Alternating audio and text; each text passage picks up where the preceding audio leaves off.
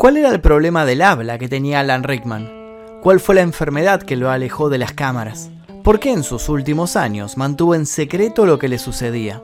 Bueno, de eso vamos a hablar en este informe de eso y de otras tantas cosas. Alan Rickman fue un actor y director británico que ganó gran reconocimiento por su interpretación de entrañables personajes. En 1988, él se convirtió en un nombre conocido cuando interpretó a Hans Gruber, el astuto villano en la película de acción Duro de Matar, donde compartió pantalla con Bruce Willis. Por otra parte, uno de sus roles más destacados fue el del profesor Snape en la exitosa saga de Harry Potter, basada en las novelas de la autora J.K. Rowling. Con estos papeles, Rickman dejó una huella indeleble en la cultura popular y se estableció como uno de los actores más talentosos y versátiles de su generación. A lo largo de su trayectoria, actuó en más de 40 películas, ganó un Globo de Oro, un premio BAFTA y varias estatuillas más. Sin embargo, lo más preciado que se llevó consigo fue el enorme cariño de una considerable cantidad de fanáticos. Detrás de las cámaras era, según sus conocidos, una persona vulnerable, interesante y adorable.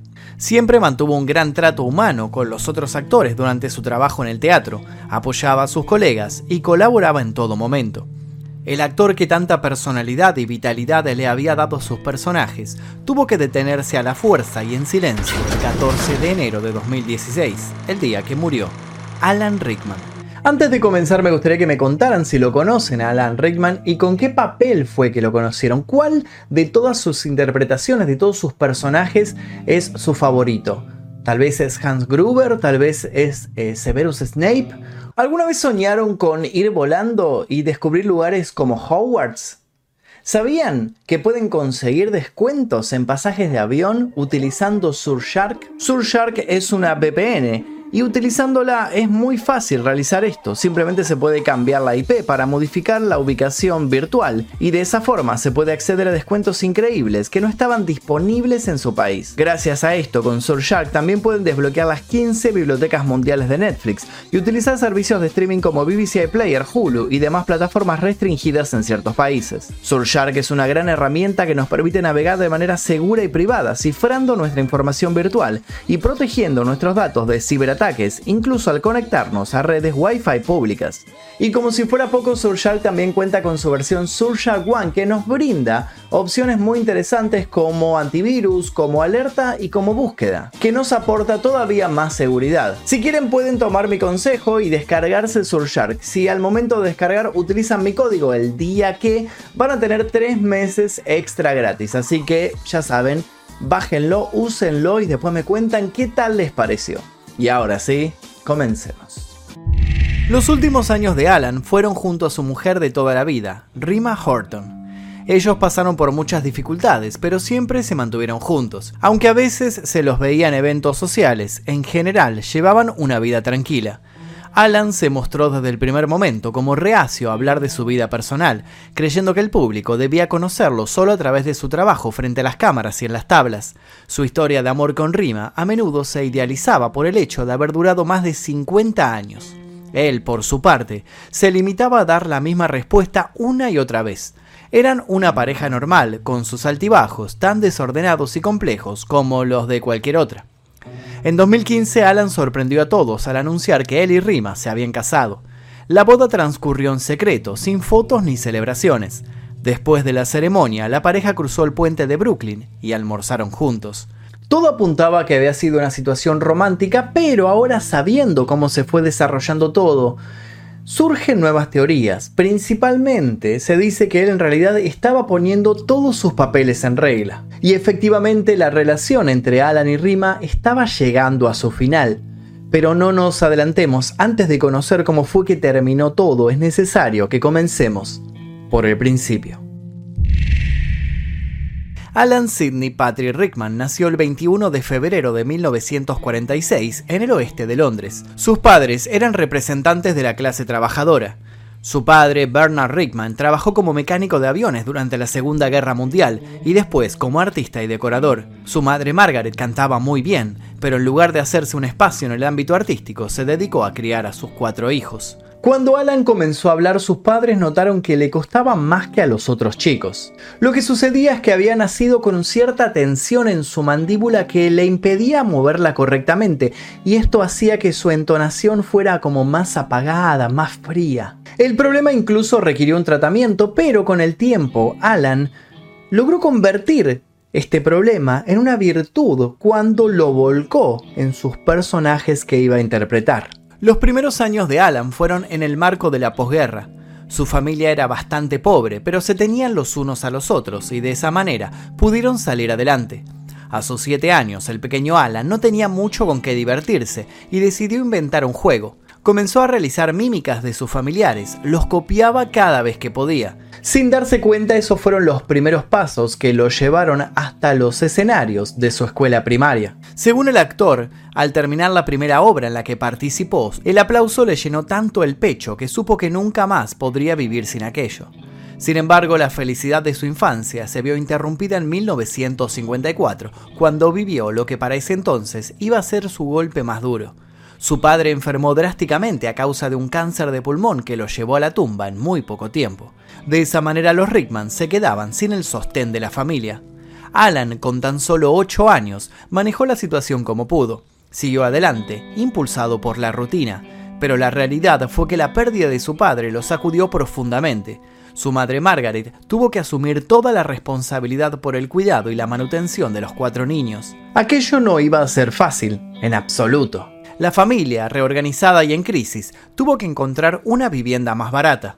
En ese momento Margaret consiguió un trabajo en la oficina de correos y poco a poco salieron adelante.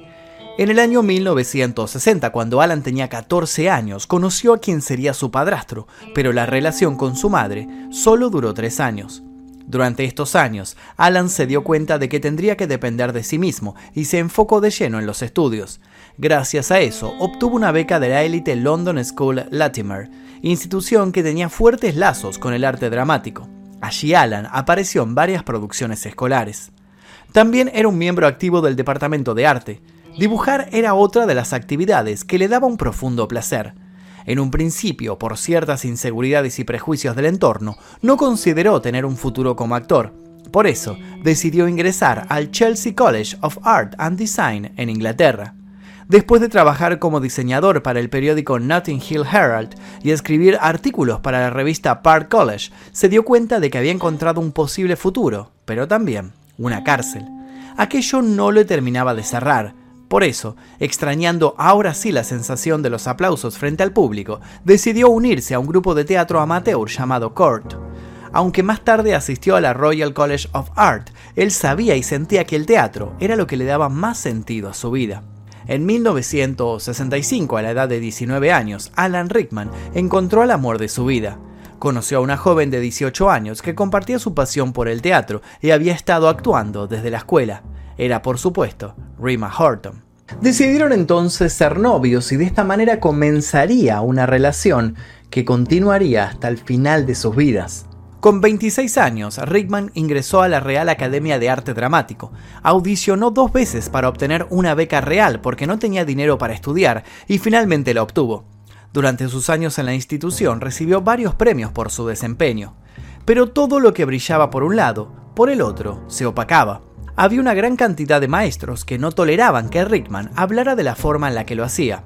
Él se empeñó en mejorar su dicción. Aquello le tomó mucho tiempo y esfuerzo.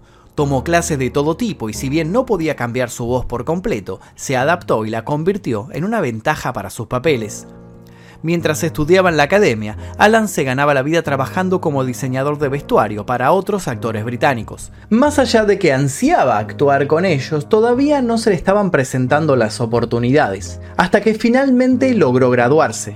Recién a partir de este momento logró pisar los escenarios de los más modestos teatros londinenses. Estaba lejos de cumplir su sueño, pero este era el camino correcto. En 1978 debutó en su primer papel televisivo como Teobaldo en la obra de teatro Romeo y Julieta, en formato de miniserie para la cadena BBC. Años más tarde siguió participando en diversas series hasta que interpretó un papel que el dramaturgo Christopher Hampton había desarrollado especialmente para él. Fue este papel el que lo impulsó a la fama. Todo cambió para Rickman cuando dio vida al Visconde de Valmont. Fue tal su éxito que la gente compraba los afiches de la obra, generando así altos ingresos adicionales para el teatro. Entre 1986 y 1987, la producción se trasladó a Broadway. Rickman era el peso fuerte y la crítica lo sabía. Fue nominado al premio Tony y al premio Drama Desk, para luego ganar el premio del Círculo de Críticos de Nueva York. Ya estaba listo para dar el siguiente paso, él estaba seguro, y al parecer los productores también. Desde Hollywood se fijaron en él y se le ofreció interpretar a Hans Gruber, el enemigo número uno de Bruce Willis, o mejor dicho, de John McClane. Así fue como gracias a la película Die Hard llegó a los hogares de Estados Unidos y al mundo.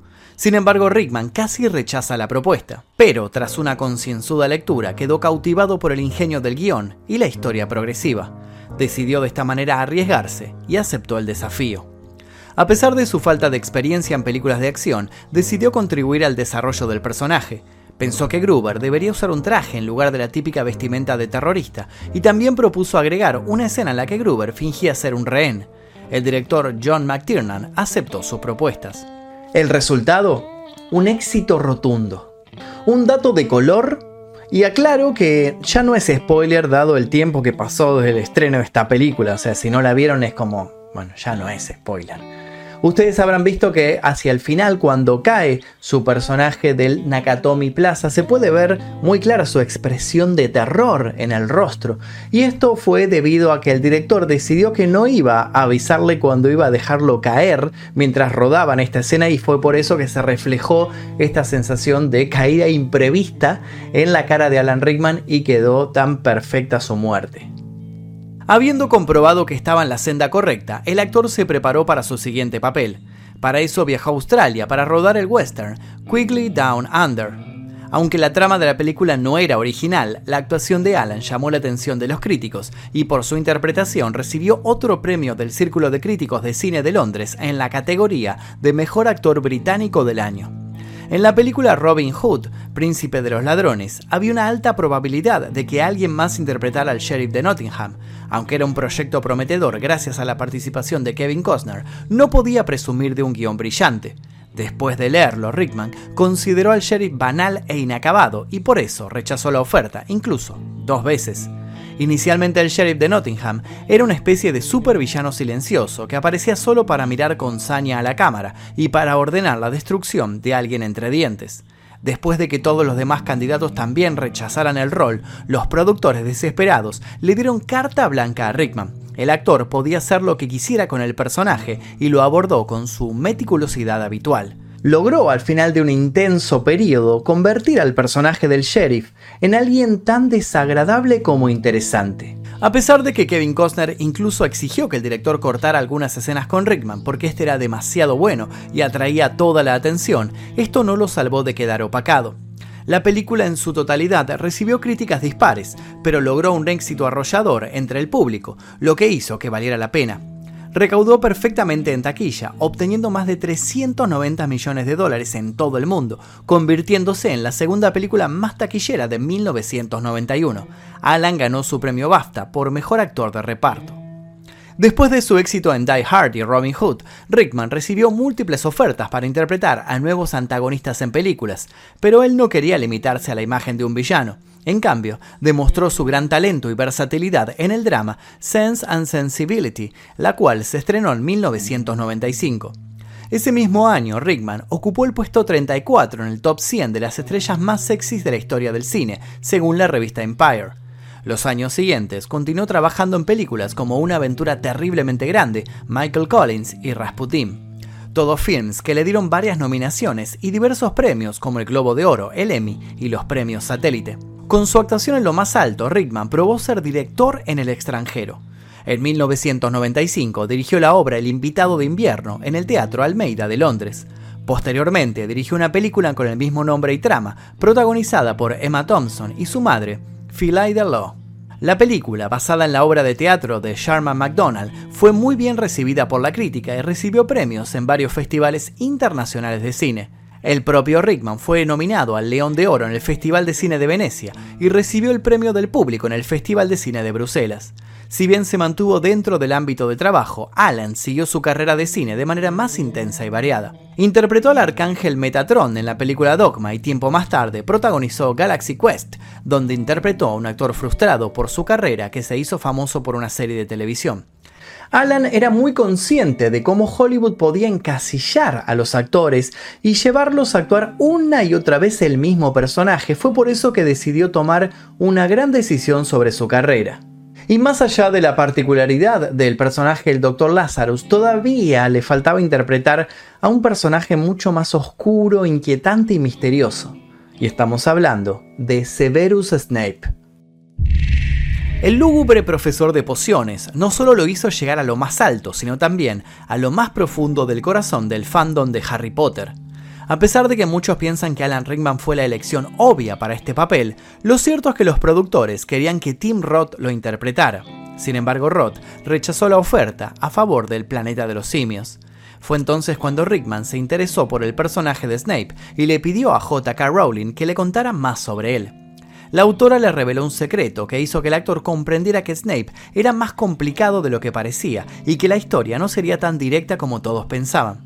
¿Alguno de ustedes sabe de qué secreto hablaron? Quiero que lo escriban aquí debajo en los comentarios ahora. Rickman se aseguró de corregir a los directores cuando le pedían que hiciera algo que sabía que contradecía los verdaderos motivos del personaje. Alan Rickman tenía una comprensión real de Snape y sabía cómo mostrar su complejidad. El actor también participó en el proceso de creación de su ropa y la apariencia del profesor. Él sugirió que las mangas fueran ajustadas y que hubiera muchos botones para que diera la impresión de que estaba siempre encorsetado.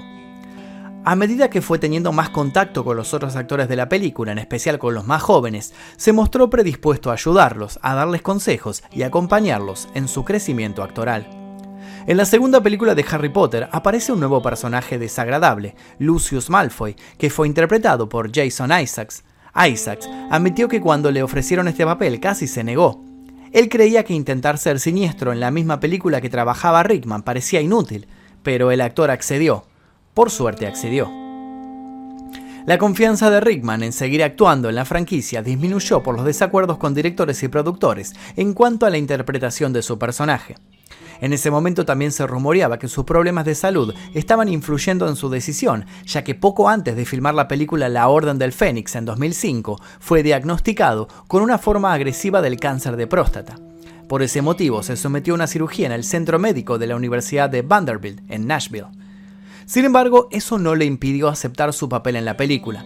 En el set, cuando Rickman se ponía su túnica negra, el personaje se apoderaba de él por completo. Incluso comentó que tan pronto como se ponía el anillo y el disfraz de Snape, algo sucedía, se volvía extraño y menos hablador. Mientras su personaje crecía en el mundo de Harry Potter cada vez más y más, en el mundo real él se retraía muchísimo. Si bien Snape y Harry Potter dejaron una gran huella en la industria, no hay que olvidar que Alan Rickman trabajó en grandes películas como Love Actually, conocida en Latinoamérica como Realmente Amor. Hoy es un clásico de la comedia romántica. Tiempo más tarde trabajó en el drama biográfico, algo que el señor hizo, que ganó numerosos premios y le significó a Rickman nominaciones al Emmy y al Sputnik. Pero no todo en la vida de Rickman era trabajo actoral.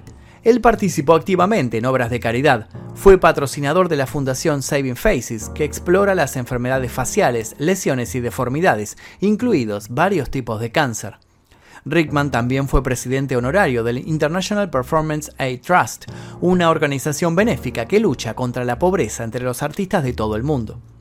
Rickman brindó apoyo financiero a su alma mater, Rada, y compartió generosamente su tiempo y dinero con aquellos que necesitaban ayuda. Además, ayudó a los jóvenes a encontrar su camino y a tener el coraje para perseguir sus sueños. El tiempo también llamó a Rickman nuevamente a Hogwarts, pero esta vez para despedirse. Como ya saben, la adaptación cinematográfica del último libro de Harry Potter se dividió en dos partes para preservar todas las escenas e historias importantes, aunque hubo momentos en el guion que dejaron a Rickman decepcionado como el desarrollo del personaje y los efectos especiales.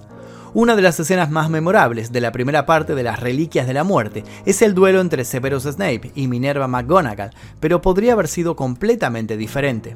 El director quería enfrentar a Harry contra Snape en lugar de McGonagall, pero J.K. Rowling intervino y decidió que todo debía ser igual que en los libros. Más allá de la intención de la escritora, no todas las escenas se filmaron según el canon. En particular, el episodio de la muerte de Severus Snape se modificó ligeramente debido a un cambio de locación, además del método de matarlo. En general, el trabajo en Harry Potter fue una experiencia emocionante y única para todos los involucrados. En una entrevista, Rickman reflexionó sobre el final del proyecto y recordó la escena del duelo con una sonrisa. Al momento de consultarle sobre su experiencia, Alan dijo que cada año que pasaba era como un signo de puntuación más en su vida. Y dijo que despedirse del personaje de Severus Snape fue algo muy catártico. Después de esto, Alan fue en busca de nuevas oportunidades y en 2012 estrenó la comedia Gambito junto a Colin Firth y Cameron Diaz. En 2013, Alan interpretó a Ronald Reagan en la película de drama histórico Butler y a un magnate envejecido en el drama romántico Una promesa. El actor también se probó a sí mismo como director de cine por segunda vez, filmando el drama de época Un poco de caos. De esa experiencia dijo que dirigir no le fue fácil, pero que estaba conforme con el resultado. Su filmografía no estaría completa sin los proyectos en los que prestó su voz, como en uno de los episodios de King of the Hill. También le dio vida al robot depresivo Marvin en La Guía del Autoestopista Galáctico. Su voz también se escuchó en los personajes de dibujos animados como Ayuda, soy un pez, El niño en la burbuja y por supuesto La oruga de Alicia en el País de las Maravillas. Al preguntarle si estaba satisfecho con su carrera dijo que sí y que no. Explicó que como le pasaba a la mayoría de los actores cuando se veían actuando solamente podían percibir los errores. Su autoexigencia al parecer era mucho más fuerte. Durante el año 2015 Alan pasó por una infinidad de emociones y la última llegó en forma de ultimátum. Y es así como nuestra historia vuelve al principio. Alan Rickman recibió un devastador diagnóstico de cáncer de páncreas. Nadie, excepto sus seres más cercanos, sabían de la enfermedad. A pesar de las desalentadoras perspectivas, intentó trabajar y disfrutar de su vida con todas sus fuerzas. Mientras estuvo internado durante el último tiempo, pasó gran parte de los días con Rima. Lo último que hicieron juntos fue cambiar el enchufe de una lámpara de su habitación del hospital. En un video ella cuenta que intentó arreglarlo, pero no funcionó, así que lo intentó de nuevo y con la ayuda de Alan finalmente lo consiguieron. Lo atornillaron y luego se quejaron de lo complicado que había sido. Fue como una analogía de lo que habían sabido hacer como pareja. Ante cualquier problema ellos se apoyaban y siempre salían adelante. Su amigo, Ian Rickson, quien también se reunió con Rickman en sus últimas semanas de vida, contó que Alan le dejó un nuevo lugar donde vivir a Rima y planeó cuidadosamente su propio funeral. Eligió las personas que en su opinión serían las más capaces de hablar y se preocupó por aquellos para quienes podría ser demasiado difícil la despedida. Alan pensó en los demás hasta el último segundo. Dejó 100.000 libras para obras de caridad y 4 millones de dólares para su amada esposa. Finalmente, luego de todos los planes, Alan Rickman falleció el 14 de enero de 2016 a la edad de 69 años. Ese día el corazón de miles de personas de todo el mundo se rompió. Fue una muerte en secreto. El cáncer de páncreas, a veces llamado cáncer silencioso, tarda en presentar cualquier síntoma y a menudo se detecta después de que surge un problema de salud diferente. Rickman decidió mantener las noticias restringidas a familiares y amigos cercanos y siguió trabajando. Un acto admirable, sin duda, y que actuó a la larga como un favor a los fans. Nadie sabía lo que iban a perder hasta que él ya se había ido. Años después, se encontraron varios diarios del actor donde contaba bajo su perspectiva cómo fueron los rodajes de las películas más interesantes en las que participó.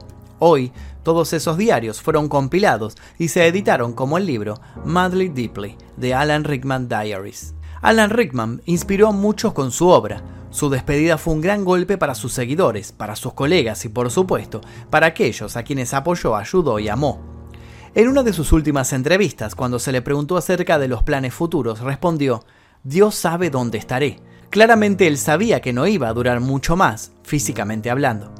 Por otro lado, es innegable que seguirá viviendo en el corazón de los fanáticos, en especial en los amantes de Harry Potter. Para ellos, solo les puedo decir que levanten sus varitas para honrar una vez más a Alan Rickman nuestro querido Severus Snape. Y hasta aquí la historia de Alan Rickman, espero que les haya interesado lo que les conté. Si les interesó les pido por favor que dejen su like, se suscriban y activen notificaciones. También los invito a dejar sugerencias para posibles futuros videos en este canal. Les dejo un par de videos aquí para que sigan haciendo maratón y sin nada más que decir me despido. Mi nombre es Magnum Mephisto y esto fue El Día Que. Exploración X, mi primer libro, ya se encuentra disponible en todas las librerías. Te dejo el link aquí debajo para que lo consigas en formato físico y en ebook.